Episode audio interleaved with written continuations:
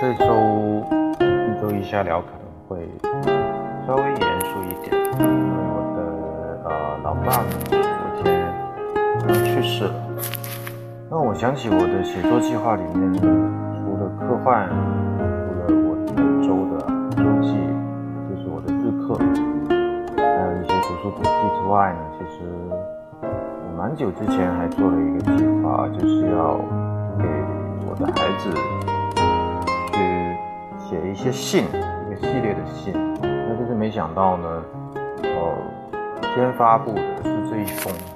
我之前想要给儿子写的信呢，更多的时候是希望他在他长大之后，想要了解他老爸我的某些时候，可以找到这些信来读，因为我之前没有这样的机会，嗯，去了解我的父亲。好，于是我就。这一周可能会先发布的是给儿子的这一封信，是告诉他爷爷是一个怎么样的人。那我下面就来读一下这封信吧。呃，爷爷走了，一段漫长的告别，大概持续的有十多年，直到现在，当我想要努力回忆时。也只能想起那么几个片段。爷爷以前喜欢带我做饭，做饭的那股认真劲儿，我是跟他学的。那几款拿手菜式也是跟他学的。当然还有许多还没学会的，比如说杀鸡宰鱼、南乳猪手。爷爷喜欢在单车上载我到处跑，就像我用共享单车带你一样。父子间的好时光就是这样子的吧。十八岁成年之后，爷爷越来越沉默了，我跟他的对话越来越少，直到两个月前吧，有一些话才在梦里说了。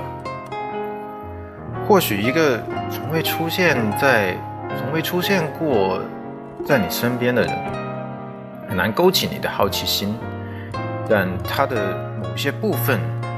早已活在了你老爸我身上。比如打闹的时候，我喜欢捏你大腿，然后你却捏不动我的。这是爷爷最爱跟我玩的游戏。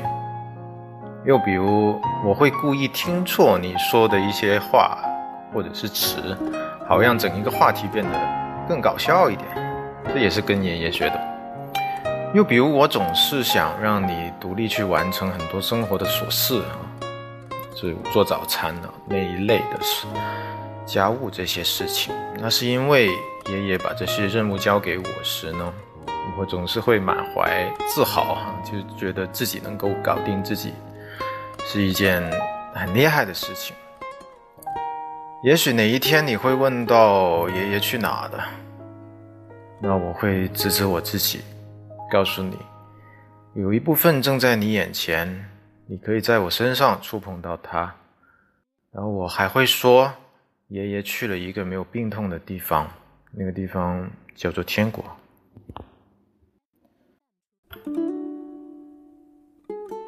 所以，呃，这就是给儿子写的一封信吧，非常的简短了，因为，呃，已经不太想。再去说更多关于这个话题的事情了吧？之前自己写的这方面的文章太多了，但是有时候写的越多的时候，会有一种把自己变成一个受害者这样的倾倾向啊。所以呢，我后面还写了一小段的后记，然后我也读一下，然后就作为嗯这件事情的一个句号吧。后记，在心里演练过无数遍的临终对话，当距离真正时刻来临的时，还是会感到紧张。死亡真是个神秘的东西，面对死亡，也许不是一件能在心里演练的事情。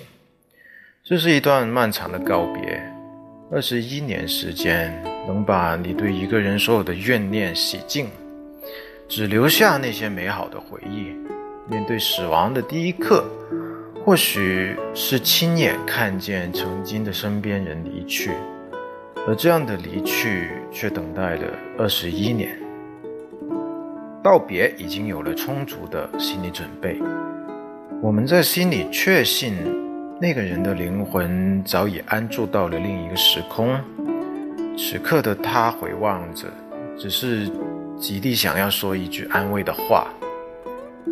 从单车到我的小钻，再到报梦，该说的说完，该做的也做完了。那些悲伤、遗憾、不甘和恐惧，也许在这一天可以完完整整的放下吧。父亲不再是一个讨厌的人，我也不再是一个受害者。他用自己的一生告诉了我，不要做一个无关紧要的好人，因为那样的好。到最后就是只剩下无关紧要了啊！这这就是我写的后记，就是我啊，今天其实非常的感恩感谢互联网，让我可以拥有非常多的朋友，不同的朋友啊，圈子啊，还有有很多发生的机会，包括我的文章、我的视频、我的播客，那呃这些记录。对于我而言非常的重要，就是不单单是对我自己重要，就是像我刚刚说的，我的写作计划里面有一部分是为了说，当儿子想要了解他的父亲的时候，他可以找到这样的资料去看，而不像我就是已经很难再去找到这些东西，因为我曾经试过，就是自己还。